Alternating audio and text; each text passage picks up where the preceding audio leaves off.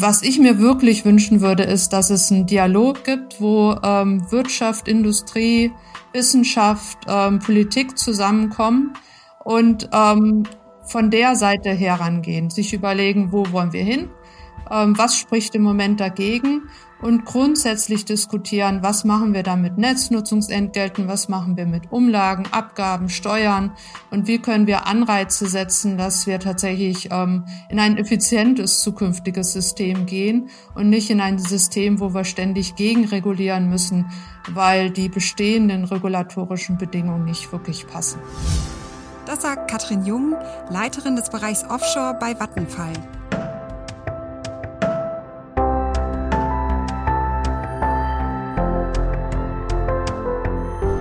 Hallo, herzlich willkommen. Mein Name ist Ina Broska und ich begrüße Sie zur dritten Folge von Mehr Energie, dem Offshore-Wind-Podcast, den das Zeitstudio gemeinsam mit dem Bundesverband der Windparkbetreiber Offshore produziert. Mit dem Ausbau der erneuerbaren Energien wächst die Sorge vor steigenden Strompreisen. In den vergangenen Tagen kletterte der Preis auf knapp 70 Euro pro Megawattstunde und ist damit doppelt so hoch wie im vergangenen Jahr. Vor allem Ökostrom wird im Zuge der Energiewende zum begehrten Gut und viele fragen sich, wie refinanzieren eigentlich große Energiekonzerne die hohen Investitionskosten, die beispielsweise beim Ausbau von Offshore-Energie entstehen? Wie können Industrie und Politik vermeiden, dass die Preise für Verbrauchern explodieren? Und wie können deutsche Stromanbieter international wettbewerbsfähig bleiben? Genau darüber sprechen heute mit uns zwei Experten. Wir begrüßen heute Katrin Jung, Leiterin des Bereichs Offshore beim Energiekonzern Vattenfall und zu Gast ist außerdem der Windenergieexperte und SPD-Abgeordnete Johann Saathoff. Ja, hallo Frau Jung, hallo Herr Saathoff, schön, dass Sie heute unsere Gäste sind. Moin. Guten Tag, Frau Broska. Frau Jung, Sie sind ja Energieingenieurin, seit 19 Jahren bei Vattenfall größtenteils im Bereich Windenergie tätig. Seit vergangenem Jahr leiten Sie den Bereich Offshore-Windenergie. Und ich habe gesehen, Sie sind eine ausgewiesene Spezialistin für Markt- und Preisentwicklung. Was ist denn Ihre Strategie? Wo muss oder wo wird Vattenfall denn beim Thema Offshore am stärksten wachsen? Ja, wir sind als schwedisches Unternehmen auf Nordeuropa konzentriert. Das heißt, wir haben unsere Aktivitäten in Großbritannien, in Frankreich, Niederlande, Deutschland, Dänemark und Schweden. Und da haben wir auch unsere Kunden. Also deswegen ist es uns sehr wichtig, auch in den Märkten dann im Offshore-Windbereich zu wachsen, wo wir Kunden haben, die wir dann auch mit dem kostengünstigen Offshore-Windstrom versorgen möchten. Mhm. Haben Sie da Beispiele für große Windparks, die da entstehen, äh, die man sich mal vor Augen führen kann? Ja, ein Windpark, der im Moment bei uns gerade sehr ähm, wichtig ist, ist in den Niederlanden. Ähm, der heißt Hollandse Küst Süd, ähm, 1500 Megawatt. Da werden wir sicher auch in dem Gespräch nochmal zurückkommen. Und da haben wir gerade eine Partnerschaft geschlossen mit BASF, also dem großen Chemieunternehmen, deutschen Chemieunternehmen, das sich den Strom, den Grünstrom sichern möchte. Und das ist für uns ein Businessmodell oder eine Art, ähm, Geschäfte zu machen, die wir in der Zukunft verstärkt sehen und ähm, auf die wir dann auch eingehen möchten. Mhm. Herr Saathoff, äh, zu Ihnen einmal. Sie sind seit einigen Jahren ja Abgeordnete der SPD für den Bundestagswahlkreis Aurich-Emden, also ein gebürtiger Ostfriese und besitzen auch einen persönlichen Bezug zur Hafenwirtschaft. Ihr Vater war Hafenarbeiter, Sie selbst sind Verwaltungswirt. Was motiviert Sie denn beim Thema Offshore da dran zu bleiben und dieses Thema voranzutreiben? Also nun zuerst, ich habe selbst auch im Emder Hafen gearbeitet. Meinen ersten Job äh, habe ich tatsächlich im Emder Hafen absolviert und äh, habe dort in Emden produzierte Autos in Transportschiffe geladen, äh, mit denen sie dann in der ganzen Welt verschifft wurden. Und als Ostfriese habe ich nicht nur im Gegensatz zu vielen alpin sozialisierten Kolleginnen und Kollegen im Bundestag einen Bezug zum Hafen. Ich habe natürlich vor allen Dingen einen Bezug zum Meer. Und mein Großvater war Heringsfischer, meine Mutter war Netzstrickerin und ich selbst äh, bin seit Jahren schon ehrenamtlicher Deichrichter. Und ähm, wir Ostfriesen leben von und mit der See. Deswegen war es für mich naheliegend, mich bei meinem Einstieg in die Energiepolitik mit der Windkraft zu befassen und ein besonderes Augenmerk auf die Offshore-Windindustrie zu legen. Äh, das war original meine allererste Berichterstattung, die ich im Deutschen Bundestag hatte. Mhm. Herr Saathoff, äh, Frau Jung, bevor wir in die äh, Diskussion einsteigen, eine kurze Vorabprognose in zwei Sätzen, weil das ja viele interessiert. Gelingt denn die Energiewende auch ohne teuren Grünstrom? Ich würde sagen, aus meiner Sicht ist Grünstrom die Basis der Energiewende. Also ohne Grünstrom wird die Energiewende nicht funktionieren. Die gute Nachricht ist, dass es keinen teuren Grünstrom mehr geben wird, sondern in der Zukunft dann günstigen, kosteneffizienten Grünstrom. Hm, Herr Saathoff, Sie? Ich finde, dass man nicht vergessen darf, dass ähm, die fossile äh, Stromproduktion jede Menge Kosten externalisiert hat, äh, die unsere nachfolgenden Generationen noch zu bezahlen haben. Wenn man also einen fairen Kostenvergleich äh, miteinander anstellt, dann ist Grünstrom, vor allen Dingen Grünstrom aus Wind und Sonne, überhaupt gar nicht so teuer und vor allen Dingen nicht teurer als andere Stromproduktion. Mhm. Frau Jung, der Strompreis ist ja mit aktuell knapp 70 Euro pro Megawattstunde so hoch wie seit zwölf Jahren nicht mehr. Holen wir einmal unsere Hörerinnen und Hörer ab. Was sind denn die Gründe, warum Strompreise trotzdem aktuell so ansteigen und welche Rolle spielt hier der Ausbau von Offshore-Energie? Ja, bei der Frage würde ich gerne erstmal einen Schritt zurück machen und an den Haushaltskunden denken. Also wir als Endkunden, wenn wir zu Hause unsere Stromrechnung angucken, ähm, sehen wir nicht die 70 Euro pro Megawattstunde, die Sie ansprechen, sondern eher Größenordnung von 300 Euro pro Megawattstunde. Und der Grund dafür ist, dass ähm, der Strompreis bei uns zu Hause eben nicht nur aus der Stromerzeugung kommt, sondern aus den Netznutzungsentgelten. Das sind circa 25 Prozent des Strompreises beim Endkunden. Dann gibt's ähm, Umlagen, Abgaben und Steuern. Das sind mehr als 50 Prozent des ähm, Preises, den wir sehen zu Hause. Und die Erzeugung selbst, die Sie gerade ansprachen, macht ungefähr 20 Prozent, also ein Fünftel des Strompreises aus, den wir als Haushaltskunden sehen. Und der ist tatsächlich dieses Jahr angestiegen. Ähm, der Grund dafür sind ähm, die Rohstoffmärkte. Das ähm, hat, glaube ich, auch jeder von uns zu Hause gesehen, der versucht, ähm, Holz in großen Maßen zu kaufen mhm. oder andere Rohstoffe. Die Weltmärkte haben einfach angezogen. Damit haben die Gaspreise angezogen, die Kohlepreise haben angezogen, die CO2-Preise sind gestiegen. Und das ist dann tatsächlich im Vergleich zum letzten Jahr der, die Erhöhung von dem Strompreis, den wir im Moment sehen. Ich würde da, Sie haben nach dem, dem Anteil von Offshore-Wind ähm, auch gefragt. Und da würde ich tatsächlich auch wieder gern noch mal ein bisschen ausholen, weil wir darauf, glaube ich, wieder zurückkommen werden. Ich würde gern eine kleine Reise mit Ihnen machen und würde Sie gern mitnehmen, ähm, anfangend ähm, bei einem Windpark, den wir in 2017 in Betrieb genommen haben, in Deutschland, Sandbank.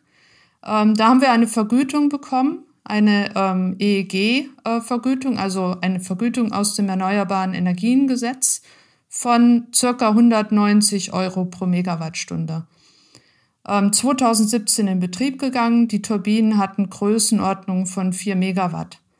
Dann haben wir ähm, im Moment gerade im Bau und am Abschluss vom Bau einen Windpark in Dänemark. Da haben wir Anlagen gebaut, ähm, die 8 Megawatt Größe haben, also doppelt so groß sind und wo wir eine Vergütung bekommen von 50 Euro pro Megawattstunde. Also, Können Sie einmal erklären, was, was es bedeutet, eine Vergütung zu bekommen? Das weiß vielleicht auch nicht jeder. Ja, sehr gern. Ähm, das bedeutet, dass wir, wenn wir eine Rechnung machen als Windparkbetreiber, ähm, eine Wirtschaftlichkeitsrechnung, uns vorher überlegen, wie viel Erlöse brauchen wir, damit wir eine Wirtschaftlichkeit herstellen können. Also dass wir auch das Geld, das wir investieren, wieder zurück ähm, bezahlt bekommen. Und so ähm, hat die Vergütung in den letzten Jahren funktioniert. Wir konnten also als Windparkbetreiber sagen, wir brauchen 190 Euro pro Megawattstunde vor vier Jahren. Ähm, jetzt sagen wir, wir brauchen 50 Euro pro Megawattstunde, um auch wieder eine Verzinsung herzustellen, die dazu führt, dass wir den Windpark gerne bauen. Und das ist die Kostenreduzierung, die wir im Offshore-Windbereich in den letzten Jahren gesehen haben. Von einer Notwendigkeit, ein, äh, von einem Erlös von 190 Euro pro Megawattstunde auf ähm, jetzt 50 Euro pro Megawattstunde beim Windpark, den wir dieses Jahr ähm, in Betrieb nehmen werden. Ähm, wenn wir das dann wieder vergleichen mit den Zahlen, die wir vorher gesehen haben, also die 70 Euro pro Megawattstunde, die Sie genannt haben, ähm, die im Moment im Markt herrschen, dann sind wir also in Dänemark im Moment auf einem Niveau, wo wir zurückzahlen, also wo wir nicht mehr ähm, die Vergütung brauchen, wo wir kein, kein, kein zusätzliche Vergütung brauchen, sondern wo wir den Strom verkaufen und dann wieder zurückzahlen können, weil wir weniger Vergütung brauchen, als es im Moment im Strommarkt ähm, in der, an der Börse gehandelt wird. Äh, können Sie vielleicht trotzdem noch mal einmal eine Einschätzung geben, wie sich die Preise, was erwarten Sie als Markt- und Preisspezialistin, ähm, wie sich die Preise entwickeln werden in den nächsten Jahren? Ja, das ist natürlich die, die Frage, die uns alle umtreibt und die dann auch tatsächlich dazu führt, dass wir eine Diskussion führen, wie sollte denn eine Vergütung oder ein System für Erneuerbare in der Zukunft aussehen. Die Unsicherheiten sind groß. Im letzten Jahr wurde der Strom an der Börse für 35 Euro pro Megawattstunde gehandelt, dieses Jahr für 70 Euro pro Megawattstunde. Nächstes Jahr können es 50 sein, es können 90 sein. Und das ist genau die Problematik, dass wir als Windparkbetreiber für einen Zeitraum von bis zu 30 Jahren uns Gedanken machen müssen, was glauben wir, wie sich die Strompreise entwickeln können? Wie entwickeln sich die Weltmärkte für Rohstoffe, aber auch die regulatorischen Bedingungen, die ja auch die Strompreise beeinflussen? Und das ist die, die große Kunst auf der einen Seite, aber auch das Risiko, dass wir dann in die, in die äh, Bewertung der Windparks mit einfließen lassen müssen. Mhm. Da gilt es ja auch für die Politik Anreize zu setzen, dass man international wettbewerbsfähig bleibt. Herr Saathoff, beim Strompreis ist Deutschland aktuell Spitzenreiter im negativen Sinne. Wo können Sie denn die Not der Industrie äh, verstehen und welche Ansätze verfolgt denn die SPD, die Preise für die Industrie und die Verbraucher stabil zu halten oder dafür zu sorgen, dass sie nicht weiter explodieren? Ja, selbstverständlich verstehe ich die Unternehmen, die im internationalen Wettbewerb stehen. Äh, damit sie sich weiterhin behaupten können im internationalen Wettbewerb, deswegen sind diese Unternehmen ja auch extra bei der EEG-Umlage privilegiert worden.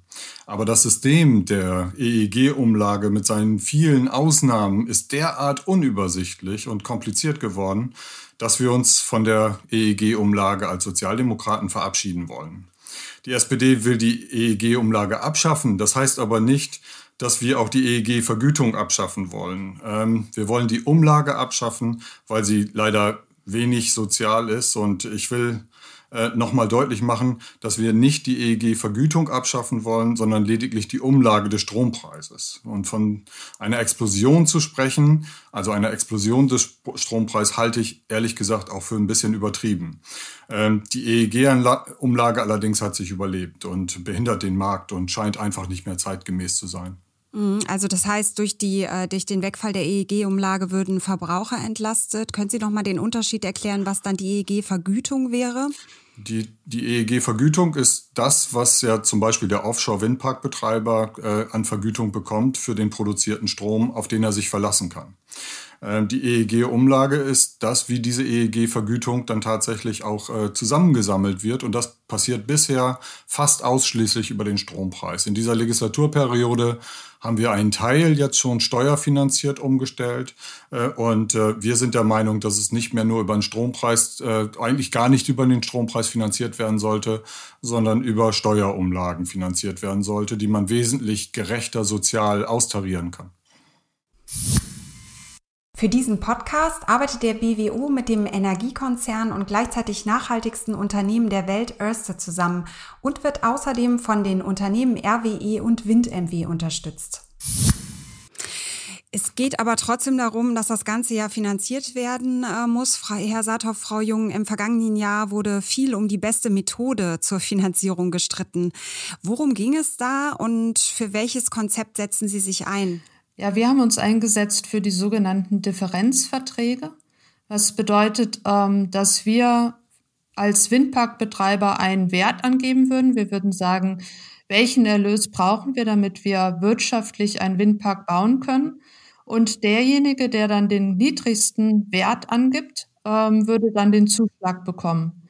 Der Vorteil dessen ist ähm, zwei, sind vor allem zwei, zwei Gesichtspunkte.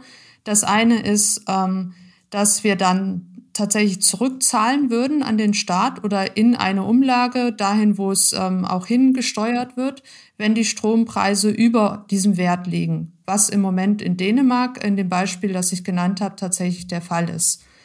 Ähm, der andere Vorteil ist die Finanzierbarkeit bei Banken oder bei anderen ähm, Geldgebern, weil wir dadurch das Risiko minimieren.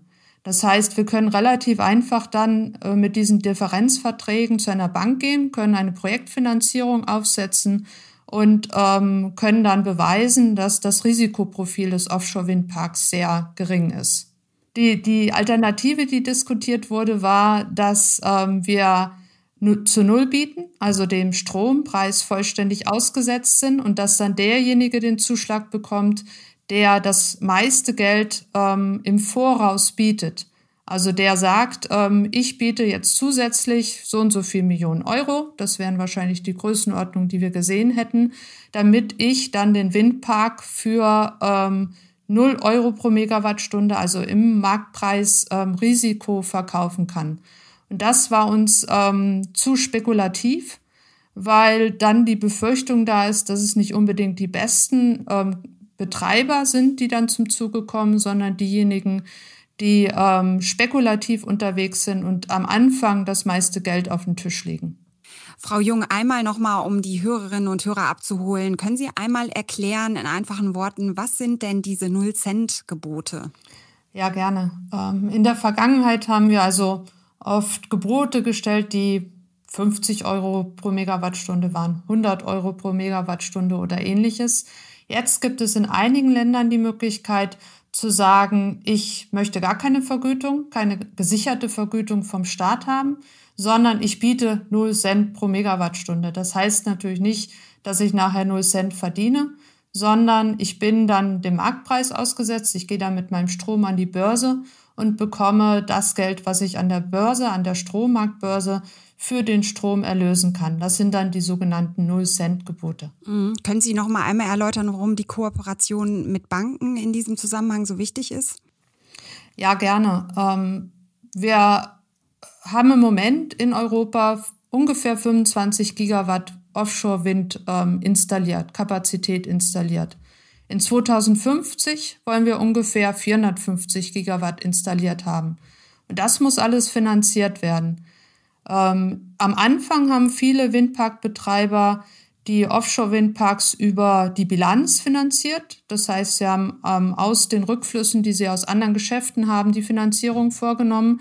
Das, was wir im Moment vor uns haben, die Energiewende bis ähm, nach 2050, bis zur vollständigen Dekarbonisierung, wird so nicht funktionieren. Dafür ähm, haben die Unternehmen zu wenig Geld zur Verfügung. Und auf der anderen Seite ähm, sind Banken, Pensionsfonds ähm, und andere sehr gewillt, Geld ähm, in erneuerbare Energien zu geben. Das heißt, in der Kombination kann das funktionieren und dann sind die Differenzverträge tatsächlich das beste Mittel, um auch eine günstige Finanzierung von Banken oder anderen ähm, Geldgebern zu bewirken. Mhm. Herr Saathoff, äh, welche Finanzierungsmethode? Es gibt ja auch noch andere, bevorzugt die SPD? Ja, vielleicht ähm, würde ich mal einfach über die politische Diskussion berichten wollen zunächst. Äh, die Diskussion beginn, begann nämlich ganz harmlos. Das, wir hatten äh, das übliche Ausschreibungssystem und ähm, plötzlich sahen wir, äh, dass es eine Notwendigkeit der Regelung gibt, falls es mehrere Null-Cent-Gebote gibt. Also äh, Angebote gibt, wo man äh, sagt, wir sind ein, kommen eigentlich mit Null Cent aus. Und äh, die bisherige Regelung im, im Gesetz dazu war, dass dann Losentscheid vorgesehen ist. Jetzt reden wir über Projekte, die vom Investitionsvolumen im Milliardenbereich liegen. Das Losentscheid äh, schon irgendwie auch äh, eine Regelung, äh, die einem Politiker jedenfalls Unbehagen verursacht. Und ähm, dann kam das Bundeswirtschaftsministerium mit der Idee, ähm, die Frau Jung ja gerade auch beschrieben hat, mit der zweiten Gebotskomponente. Also bei mehreren Null-Cent-Geboten hätten die Bieter einen Betrag bieten sollen und äh, diesen Betrag hätten sie dann zahlen müssen, wenn sie zum Zuge gekommen wären. Und dieses Modell wäre ganz klar aus meiner Sicht eine Wette auf den zukünftigen Strompreis gewesen, die fast nicht möglich ist. Und die Risiken für äh, Offshore-Windenergie hätte es massiv erhöht. Und ähm, ich bin dagegen angetreten mit dem Modell der Differenzverträge. Und in mehreren Ländern Europas gibt es diese schon. Und da ist es eben so, dass jeder Bieter eine feste Spanne des Börsenstrumpreises geboten hätte. Und ähm, wäre der Preis äh, über dieser Spanne, dann wird das EEG-Konto eben tatsächlich auch entlastet. Äh, trotzdem ist mit der äh, gebotenen Spanne im Prinzip für die Unternehmer auch eine Sicherheit da, dass sie in der Lage sind, äh, ihre Parks dann auch tatsächlich zu betreiben, auch äh, gegenüber ihren Banken äh, darzulegen, dass die Risiken überschaubar sind. Am Ende hat das Bundeswirtschaftsministerium selber sogar zugegeben, dass äh, der eigene Vorschlag nicht der günstigere ist. Letztlich sind wir dann hart geblieben in den Berichterstattergesprächen und haben erstmal gar nichts verändert. Mhm. Sie sagten gerade, in einigen Ländern wird es schon umgesetzt. Das ist in Großbritannien, Dänemark und Frankreich, glaube ich. Da kommen ja schon Differenzverträge zur Anwendung. Frau Jung, welche Konsequenz hat das denn auf den Wettbewerb und die Preise? Ja, das hat erstmal sehr deutlich ähm, den Effekt, dass der Wettbewerb in den Ländern, wo Differenzverträge angeboten werden, größer ist. Wir haben das in den letzten Auktionen gesehen. Vor, zum Beispiel in Frankreich gab es dann zehn Teilnehmer, die sich um einen Windpark beworben haben. In den Niederlanden gab es ein System, wo null Gebote gefragt wurden. Und da gab es in der letzten Auktion dann drei Wettbewerber. Das heißt, es gibt weniger Akteure im Markt die ähm, sich für die, für die Nullgebote, also für das Marktpreisrisiko interessieren, mehr Wettbewerb für die Projekte, die die Differenzverträge haben. Zusätzlich ist dann auch der, die, die Finanzierung wieder eine Frage. Also das Geld, was im Moment in Pensionsfonds sitzt oder an anderen Stellen sitzt und investiert werden möchte, geht eindeutig lieber in die Länder, wo die Differenzverträge angeboten werden, weil da einfach das ähm, Risiko geringer ist. Mhm.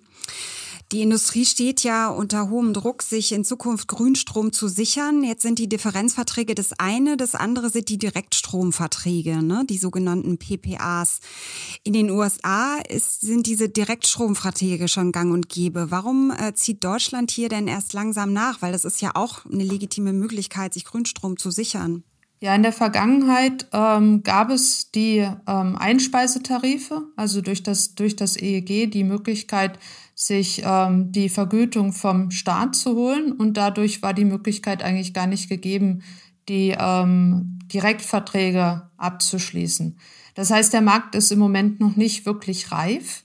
Ähm, es gibt keine Standardverträge, sondern jeder Vertrag wird händisch und über mehrere Monate in Kleinstarbeit ausgehandelt weil jeder Abnehmer, jeder Anbieter seine eigenen Vorstellungen hat, was er in diesen Verträgen gerne sehen möchte. Das heißt, es ist ein sehr langwieriger Prozess und ein Prozess, der auch nicht unbedingt immer zum Erfolg führt, weil es dann vielleicht doch ähm, Teile in den Verträgen gibt, worüber man sich nicht einigen kann.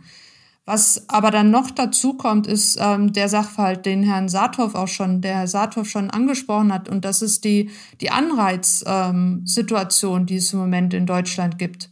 Wir haben viele Industrieabnehmer in Deutschland, die im Moment ihr eigenen Strom erzeugen, Strom und Wärme oft auch zusammen, oder die auch optimiert eine Stromabnahme haben, die also energieintensives Unternehmen sind und damit zum Beispiel weniger Netznutzungsentgelte bezahlen müssen. Wenn die Unternehmen jetzt einen Direktstromvertrag mit uns abschließen, dann müssen sie auf einmal Netznutzungsentgelte bezahlen. Vor allen Dingen diejenigen, die vor Ort im Moment direkt ähm, Strom erzeugen können. Und das ist eine Hürde, über das muss natürlich der, das Industrieunternehmen erstmal drüber springen und ähm, macht das auch nicht für den vollständigen Bedarf des Stroms, sondern dann eben nur für einen kleinen Teil des Strombedarfs. Die Anreize sind im Moment nicht ähm, sonderlich förderlich für grüne Direktstromverträge. Mhm.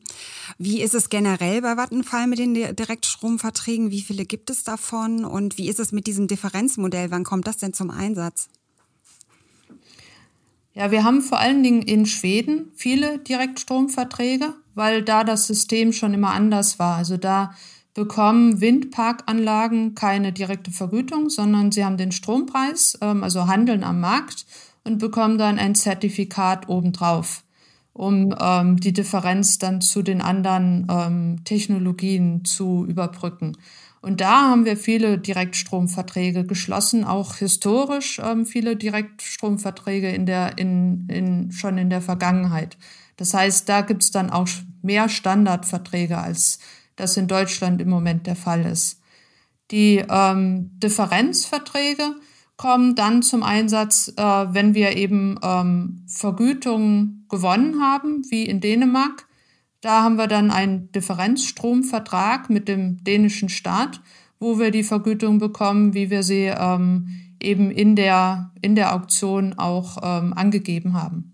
Mhm. Was hält denn jetzt die Preise künftig stabiler? Direktstrom oder Differenzverträge oder eine Kombination aus beiden? Herr Saathoff, Frau Jung, was würden Sie sagen? Herr Saathoff, Sie vielleicht zuerst. Lässt sich das überhaupt kombinieren? Ich weiß nicht, ob sich das wirklich kombinieren lässt, PPAs und CFD. Ähm, ich habe auch eigentlich gar nichts gegen äh, Direktvermarktungsverträge. Äh, ähm, es sind einfach zwei verschiedene Finanzierungsmodelle, die aber beide ihren Platz finden können. Ähm, ich halte persönlich die Differenzverträge für die bessere und die fairere Variante. Wenn ich an die Diskussion über die PPAs denke, dass also besonders marktgläubige Politikerinnen und Politiker eben nur auf PPAs gesetzt haben, aber in der weiteren Diskussion äh, diese PPA-Verfechter äh, dann eine staatliche Absicherung von PPAs gefordert haben, dann zeigt mir das, dass die Marktgläubigen so sehr dann doch nicht an den Markt glauben. Äh, eine Kombination könnte eventuell möglich sein, aber ich finde, wir sollten uns erstmal auf die Differenzverträge einlassen und ähm, die guten Erfahrungen in anderen europäischen Ländern auch nutzen. Mhm. Frau Jung, was sagen Sie? Ja, wir haben in verschiedenen Foren schon eine Möglichkeit andiskutiert, die aber noch nicht ganz reif ist. Und das wäre die Idee, zunächst Differenzverträge zuzulassen. Also die Windparkbetreiber würden sich auf die Differenzverträge bewerben und ähm, Industrieabnehmer könnten dann quasi da in die Differenzverträge mit eingehen. Also könnten sagen, ähm, ich möchte gern den Grünstrom direkt abnehmen ähm, und ähm, ich bezahle dafür den Windparkbetreiber einen, einen bestimmten Betrag oder der Windparkbetreiber bekommt weiter die Differenzverträge, ähm, sodass der Industrieabnehmer auch Teil dieses Systems sein kann. Das ist aber ähm, tatsächlich nicht angewandt in irgendeinem anderen Land, jedenfalls nicht soweit ich das weiß. Das wäre dann tatsächlich eine neue Entwicklung, die wir dann über die nächsten ähm, Monate, Jahre diskutieren müssten und, und gucken müssten, ob das dann auch tatsächlich umsetzbar wäre. Mhm. Wir haben immer eine politische Frage an beide. Frau Jung, Herr Saathoff, im Herbst sind ja Wahlen. Wenn wir auf den Ausbau der erneuerbaren Energien und die Strompreise blicken, welche Weichen muss denn die neue Regierung dringend mit ihrer Politik stellen? Herr Saathoff, Sie vielleicht zuerst? Ja, sehr gerne. Nun, wir haben uns in der äh, aktuellen Diskussion ja unglaublich schwer getan, äh, die Schätzung für den Bruttostromverbrauch in 2030 anzuheben und entsprechende Ausbaupfade, die ja unmittelbar damit zusammenhängen, für die erneuerbaren Energien zu definieren. Aber unser Koalitionspartner hat sich eigentlich mit Händen und Füßen dagegen gewehrt. Es ging immer darum, den Bruttostromverbrauch in 2030 so klein wie möglich zu rechnen, um so wenig wie möglich ausbauen zu müssen. Ähm, und man muss sich nur mal vorstellen, dass wir den Koalitionsvertrag gemacht haben, in dem wir das 65-Prozent-Ziel festgelegt haben miteinander. Aber es uns erst im Juli 2020 gelungen ist, das gesetzlich zu verankern. Nur als Ziel, da ist noch nichts Konkretes dran. Und selbst nach dem Urteil des Bundesverfassungsgerichtes war die Union nicht bereit, mehr für Klimaschutz und Ausbau zu tun. Was, wenn Sie mich fragen, was müssen wir tun? Ähm, wir müssen höhere Ausbaupfade haben, unbedingt. Und da ist die Windenergie das Lastenpferd der Energiewende. Und wie gesagt, äh, wir wollen die EEG-Umlage abschaffen. Mhm. Frau Jung, welche Weichen muss die Politik stellen? Ja, äh, aus meiner Sicht ähm, würde ich so bezeichnen, dass wir vom Ende her denken müssen. Also wir wollen bis 2050 das gesamte System ähm, CO2-frei haben, Energiesystem, die Energieversorgung, nicht nur die Stromversorgung. Was ich mir wünschen würde, ist, dass wir tatsächlich uns 2050 angucken. Da gibt's ja unzählige Studien, wie wir das schaffen können und von da aus dann zurückdenken. Was ich im Moment sehe, ist ein Flickenteppich. Ähm, es gibt Anreize, die dagegen sprechen, sich ähm, ja, dieser Zukunft tatsächlich zuzuwenden. Und ähm, wir versuchen dann hier so ein bisschen ähm, zu, ähm, ja, zu reparieren, da ein Pflaster drauf zu drücken, da vielleicht nochmal eine Sonderausnahme ähm, zu machen, damit wir die regulatorischen Barrieren, die wir im Moment haben, abbauen. Und was ich mir wirklich wünschen würde, ist, dass es einen Dialog gibt, wo ähm, Wirtschaft, Industrie, Wissenschaft, ähm, Politik zusammenkommen und ähm, von der Seite herangehen, sich überlegen, wo wollen wir hin, ähm, was spricht im Moment dagegen? Und grundsätzlich diskutieren, was machen wir da mit Netznutzungsentgelten, was machen wir mit Umlagen, Abgaben, Steuern? Und wie können wir Anreize setzen, dass wir tatsächlich ähm, in ein effizientes zukünftiges System gehen und nicht in ein System, wo wir ständig gegenregulieren müssen, weil die bestehenden regulatorischen Bedingungen nicht wirklich passen. Hm, das gibt es noch nicht, solch ein Netzwerk, das darüber diskutiert. Das wundert mich. Äh, leider ist der Dialog, ja, doch, Herr Satos sagt doch. Ähm, ich glaube, wir, wir haben zum Teil schon ein bisschen schwieriges Verhältnis, dass wir, ähm, wenn wir miteinander sprechen, als Wirtschaft und ähm, Politik oft ähm, Richtung Lobbying gezeigt wird. Und ich glaube, was wir brauchen, ist ein transparenter, offener Dialog, wo wir alle wissen, wo wir herkommen. Also wir haben natürlich alle unsere ähm, eigenen Interessen, die Interessen unserer Wähler oder unserer ähm, Unternehmen und ähm, die ein bisschen zur Seite zu rücken und zusammen versuchen, eine Lösung zu ja, entwickeln, ähm, die dann auch ähm, passen kann für alle. Das, das wäre mein großer Wunsch. Wenn ich mhm. ergänzen darf, also wir haben ja einige Energie-Thinktanks auch in, in Deutschland, wo Wirtschaft vertreten ist, aber auch Politik vertreten ist. Was mir so ein bisschen fehlt, ist der, der Transmissionsriemen auf das Ministerium dann. Also da wird oft die Politik der Politik gemacht, während äh, bei den Politikern selber, die im Bundestag sitzen, eigentlich nicht über man nicht über Erkenntnismangel klagen dürfte. Also wenn ich so auf Agora Energiewende gucke oder so, dann finde ich, haben die Unternehmen absolut die Möglichkeit, ihre Sicht der Dinge einzubringen. Es wird nochmal wissenschaftlich be, äh, begutachtet, es wird im internationalen Kontext gesehen. Und wer ein bisschen aufmerksam ist äh, als äh, Abgeordneter des Deutschen Bundestags, äh, der hat eigentlich eine Menge Erkenntnisse daraus, die auch äh, nicht aus einer Lobbybrille heraus entstanden sind, sondern aus meiner Sicht ähm, äh, durchaus übergreifend anwendbar sind. Meine Abschlussfrage an Sie beide. Sie arbeiten ja beide in einem Bereich, der wesentlich ist für die Energiewende. Wie leben Sie denn privat? Äh, beziehen Sie Grünstrom? Fahren Sie ähm, E-Bus? Erzählen Sie, Frau Jung, wo achten Sie auf grüne Energie in Ihrem Umfeld? Ja, wir hatten das Glück, wir haben vor drei Jahren neu gebaut. Das heißt, wir haben dann natürlich alles ähm, energieeffizient aufgesetzt mit ähm, Photovoltaikanlage, mit Wärmepumpe ähm, und ähm, ja, allem, woran man dann denken kann. Was wir noch nicht haben tatsächlich ist ähm, eine Batterie. Das ist so ein Projekt, was ich noch im Kopf habe, um auch möglichst den ähm, Verbrauch von der eigenen Photovoltaikanlage zu erhöhen. Mein, mein, mein Laster, ähm, wenn ich mir meine, meine CO2-Bilanz angucke, war tatsächlich das Fliegen ähm, vor Corona-Zeiten. Und da würde ich mir wünschen, ähm, werde ich auch in Zukunft weniger fliegen, aber was ich mir wirklich wünschen würde, wäre mehr, ähm, mehr Möglichkeiten mit Zügen zu fahren, Nachtzüge vor, ähm, vor allem. Das würde tatsächlich meine CO2-Bilanz nochmal eindeutig ähm, minimieren und zu einem Punkt bringen, wo ich dann auch damit ähm, zufrieden sein kann und ähm, nicht mehr ähm, ja, die, die hohe CO2-Bilanz mit mir schleppe. Herr Saathoff, was, wie leben Sie? Was, was ist Ihre Mission privat?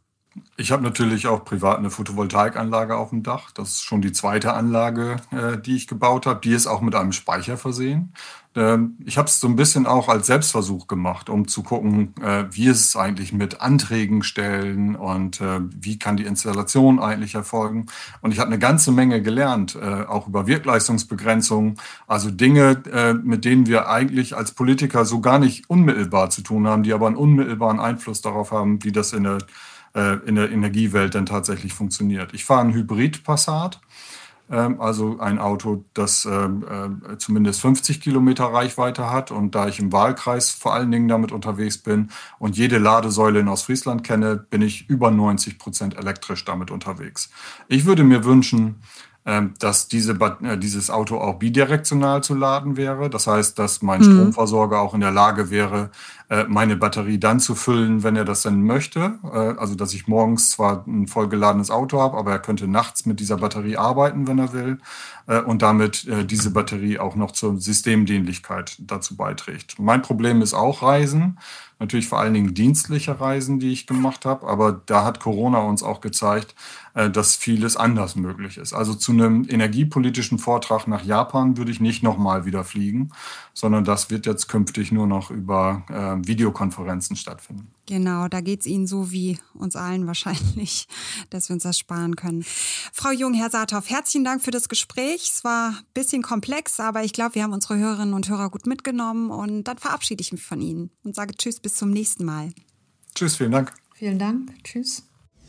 Ja, und wenn Sie nun neugierig geworden sind auf das Thema Offshore-Windenergie, dann freuen Sie sich schon jetzt auf die nächste Folge, denn da berichtet ein Windparkmanager, was da draußen auf hoher See so alles passiert. Mein Name ist Ina Broska und ich bedanke mich recht herzlich fürs Zuhören und sage Tschüss, bis zum nächsten Mal.